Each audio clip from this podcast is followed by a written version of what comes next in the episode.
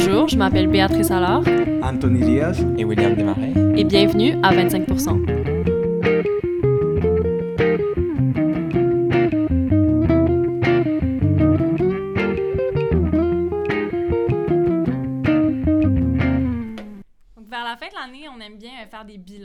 Donc aujourd'hui, on va s'attaquer à trois sujets qui ont beaucoup fait parler euh, dans le paysage politique euh, cette année. La montée de la droite, la question identitaire et les enjeux environnementaux. Puis qui de mieux pour en discuter avec nous que Jack Meeting, le chef du NPD, le visage de la nouvelle politique canadienne? Jack Meet, bonjour. Merci, bonjour, bonjour. On est heureux de vous avoir avec nous. Également, je suis heureux d'être ici.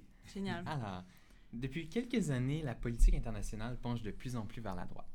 On a vu tant en Europe, aux États-Unis, plus récemment en Amérique du Sud aussi, avec Jair Bolsonaro, qui ont décidé d'élire des partis qui sont anti-immigration, très peu inclusifs, avec les minorités et parfois même climato-sceptiques. On sait que ce genre de rhétorique-là, c'est vraiment l'opposé du programme du NPD. On peut déjà pressentir une certaine difficulté de dialogue entre les deux camps. Comment comptez-vous affirmer un programme social-démocrate dans un monde sclérosé par la montée de la droite? Je pense qu'il faut commencer à identifier c'est quoi la racine de, mm-hmm. de ce euh, mouvement. Donc, dans mon avis, c'est vraiment l'insécurité. Quand il y a des insécurités, il y a de la peur et ça crée un environnement dans lequel où la haine peut grandir. Donc, euh, ce qu'il faut faire, c'est d'adresser l'inégalité. Parce que l'inégalité crée un climat d'insécurité. Donc, euh, ça, c'est pourquoi je parle souvent de comment on peut créer une société plus juste, plus égale, mais particulier pour adresser la abordabilité, euh, les manques des emplois, la précarité des emplois et tout ça. Puis dans la question plus diplomatie, parce que entre les chefs d'État, donc il y a ces relations-là, si on est déjà avec euh, des chefs euh, des chefs d'État qui eux-mêmes ont des propos racistes et tout, comment vous vous faites pour vous adresser à ces personnes-là, vous qui vous-même faites partie d'une minorité culturelle? Donc, c'est toujours euh, les, défis, défis, que les communautés minoritaires ont des défis à parler avec les gens du pouvoir, mm-hmm. mais c'était toujours le cas pour les femmes aussi, parce qu'on existe dans une patriarchie, donc c'est toujours difficile. Donc, euh, les défis que je fais face, c'est exactement les mêmes défis de plusieurs des gens euh, qui sont minoritaires, les femmes, les hommes racisés. Ce que j'essaie de faire, c'est de connecter avec les, les gens, monsieur, madame, tout le monde, parce qu'ils ont les mêmes préoccupations, ils ont les mêmes défis dans leur vie euh, à cause des inégalités, les pauvres, les gens qui n'ont pas assez de ressources. Donc, c'est même, euh, il y a une unité entre les gens qui, qui font face des défis et j'essaie toujours de, de, connecter avec cette situation similaire pour, euh, pour montrer la solidarité avec les gens qui sont dans la même situation. Et puis on a vu quand même votre tact dans ce genre de situation avec euh, la manifestante. Vous êtes vraiment arrivé avec juste le message d'amour euh, à la place d'aller, de répondre à la haine. Est-ce que c'est le ce même genre de, de valeurs que vous voulez véhiculer quand vous allez avoir des, des réunions diplomatiques, mettons? Oui, tout le temps. Tu sais exactement mon mon manière, mon façon de parler avec quelqu'un, c'est quelque chose que ma mère m'a enseigné. Elle a, elle a, dit toujours, elle a dit souvent, cette idée que nous sommes tous unis. Et je l'ai trouvé un peu bizarre, hein, en, vrai pour vrai, parce que nous sommes tous euh, différents. Mais elle a toujours été résiliente, persistante de continuer ce message, d'essayer de, d'enseigner ce message. Mais c'est vrai, si on essaie d'aller plus profond, tous les gens, n'importe qui, n'importe quel, quel pays, on a plusieurs des choses qui se rassemblent au lieu des choses qui sont différentes. Donc, euh, c'est toujours mon, mon but de, trouver cette connexion. Donc, quand quelqu'un est devant moi et peut-être euh, elle ou il est fâché, j'essaie de, de savoir pourquoi, c'est quoi la raison? Et puis, toujours, je trouve qu'il y a quelque chose qui est passé dans leur vie et je trouve euh, il y a une connexion quand même. Connexion qui se fait toujours. Ça revient souvent à la question euh, identitaire. Puis c'est ça, comme vous l'avez dit, c'est des questions qui sont très émotives. Euh, puis au Québec, surtout, c'est une question qui a toujours pris euh, une place importante. La question identitaire, même dans la dernière élection en octobre, ça a été un débat récurrent. Par contre, on remarque qu'il y a quand même un délaissement de la question pour les jeunes québécois et québécoises qui portent moins d'attention. Pour ma part, j'ai l'impression que ma génération réalise que quand on définit une identité, obligatoirement, on doit exclure ceux et celles qui répondent pas à cette identité-là. Puis je me dis, est-ce qu'on ne devrait pas arrêter de nous demander qui on est, puis plutôt nous tourner vers qui on veut devenir? Dans mon avis, oui, bien sûr, il faut toujours penser de où on veut aller comme société. c'est quoi nos buts, comment on peut créer une société plus inclusive. Mais, mais encore, la racine de, de c'est quoi la problématique, c'est quoi qui motive les gens qui sont préoccupés par l'identité. Je pense qu'encore, c'est une question de sécurité. Mhm. Parce que si euh, l'insécurité augmente, ça crée des divisions. Donc, c'est toujours mon bout de, de, de cibler comment on peut créer une société plus juste, comment on peut s'attaquer aux inégalités. C'est pourquoi je m'implique de trouver des solutions pour le logement abordable, pour, euh, pour avoir des programmes sociaux comme l'assurance médicaments, comment on peut investir pour, euh, pour aider monsieur, madame, tout le monde, aider les gens autour de nous. Parce que si on peut créer une société sécuritaire où il n'y a pas cette insécurité, on peut, je pense, euh, diminuer le problème de, division et on peut être ensemble. Mais je suis d'accord avec vous que la, la, peur, ça vient souvent d'une insécurité, mais quand même, il y a aussi une élite euh, québécoise qui n'a vraiment pas à se soucier d'aucun euh, problème financier ou de sécurité alimentaire, qui est vraiment inquiétée par euh, le fait français, qui s'inquiète de est-ce qu'on va perdre notre langue, est-ce qu'on va perdre notre spécificité culturelle? Ça, quand ça vient pas d'une insécurité justement qui est plus matérielle, comment on, comment on adresse cette peur-là? Hmm. Donc, euh, est-ce que c'est la connexion Vous parliez tantôt que quand il y a des gens qui sont tellement différents de vous, que vous cherchez à comprendre leur histoire, puis cherchez à avoir un lien avec eux, est-ce que c'est un petit peu une solution pour rentrer en contact avec des gens qui sont... Oui, c'est une bonne idée, oui, parce que moi, mon histoire, ça, ça touche un peu la réponse de ça, parce que j'étais étudiant dans une école et j'étais un des seuls Canadiens dans une école aux États-Unis. Mhm. Et j'ai aimé le français, mais c'était un enseignant euh, québécois, parce que les autres enseignants de la langue française étaient de, de la France. Mais il y a un seul enseignant québécois, et on, il, a, il, m'a, il m'a préféré un peu comme un autre Canadien. Donc, euh, il a expliqué un peu l'histoire de, du Québec et les, l'histoire de difficultés pour euh, la langue française. Et j'ai senti une similarité de ce que mes parents ont vécu Mhm. comme une langue minorité en Inde. Donc, j'ai trouvé des liens et donc je, je me suis engagé d'apprendre le français pour vrai quand j'ai 12 ans, 13 ans. Et j'ai jamais pris un cours d'immersion, j'ai jamais habité dans une ville francophone. Et moi, maintenant, je peux parler français un peu à cause de cet amour et à cause du fait que je comprends le, la peur de, de, de perdre la langue et la culture et j'apprécie cet, euh, cet élément unique. Donc, euh, je pense que toujours l'ignorance euh, crée des barrières et si on comprend les gens plus, ça, ça ouvre des portes d'être unis. Quand on sait quelque chose, ça, ça crée des liens et l'ignorance crée des barrières. faut faire le lien entre les minorités aussi. Autant les Québécois dans, dans le Canada, autant euh, les personnes immigrantes qui arrivent ici, qui viennent faire partie de communautés. Il faut, faut s'ouvrir et dire, ah, ben, on a tout un, un statut euh, minoritaire Ouais, sur, sur ouais, certains ouais. points, puis il faut se reconnaître là-dedans, être solidaire. Oui, bien sûr, bien sûr. Ça, ça, c'est exactement ce qu'il faut faire.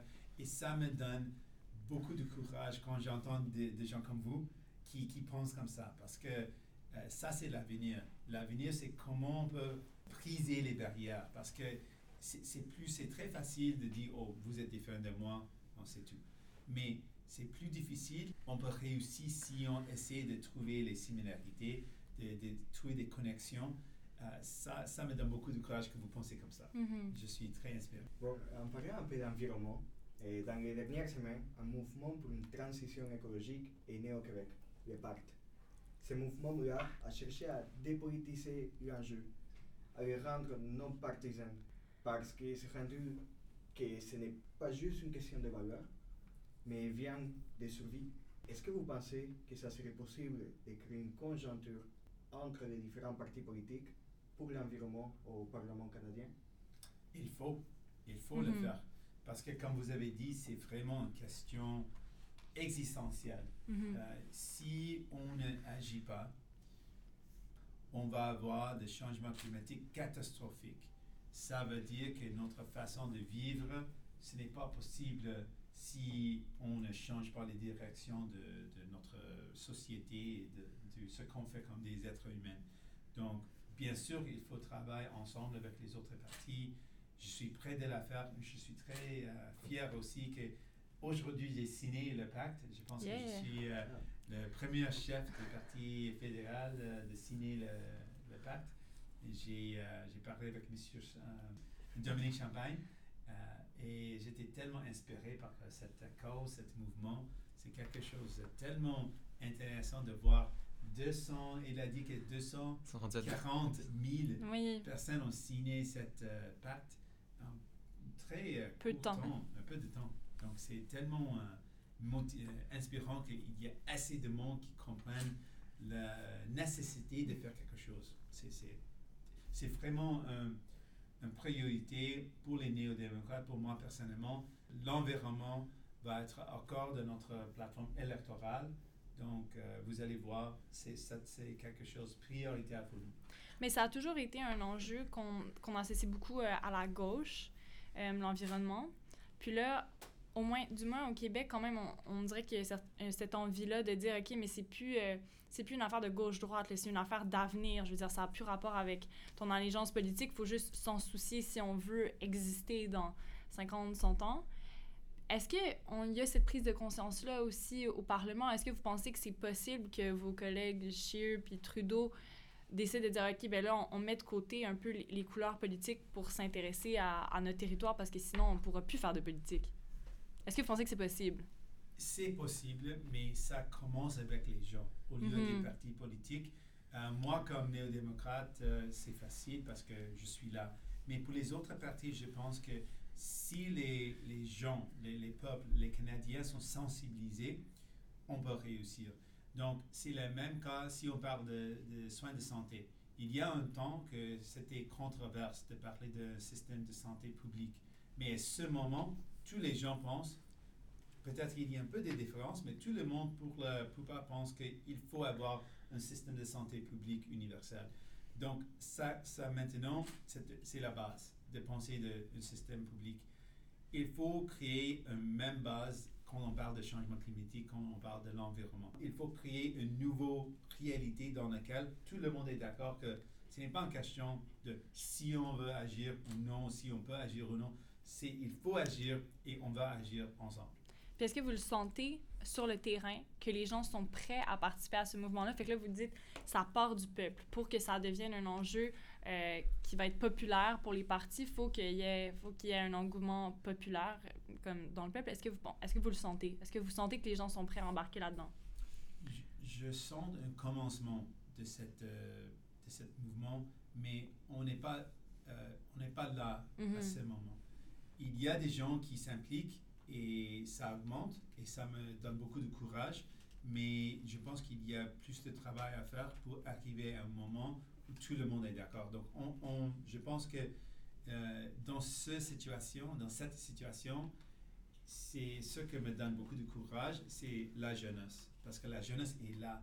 Mais, mais ce n'est pas par hasard. Parce que si vous êtes, euh, je respecte les personnes âgées beaucoup, beaucoup, mais si vous êtes très âgé, euh, une personne très âgée, c'est difficile de penser dans l'avenir. Mm-hmm. Mais pour la jeunesse, c'est une question de leur vie. Ils pensent que si on ne change pas en 12 ans, 10 ans, 20 ans, on va continuer d'être sur sa planète, mais sur quelle planète?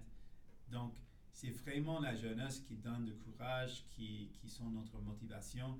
Et je encourage plus des jeunes d'être plus impliqués pour euh, continuer cette mouvement tellement important. Mais à ce propos, il y a des jeunes euh, au Québec cette semaine qui ont intenté une, une poursuite au gouvernement fédéral, euh, une atteinte du droit à leur vie parce qu'ils ne font pas assez pour la question environnementale. Fait que ça, je pense que c'est un exemple extrêmement emblématique d'à quel point les jeunes s'inquiètent pour leur avenir, puis sont prêts à faire les démarches. Oui, bien sûr. Pour regarder un petit peu vers l'avenir, alors on a parlé d'environnement. Quels sont les autres enjeux que vous comptez mettre de l'avant pour la campagne électorale qui s'en vient? Donc, euh, j'ai touché un peu, mais c'est vraiment les inégalités. Donc, euh, deux enjeux concrets. C'est un, c'est le logement. Donc, euh, de plus en plus, on voit qu'il y a moins et moins des options pour le logement et ça devient moins ou moins accessible et on va dans l'avenir, ça va être plus en plus, plus, plus cher.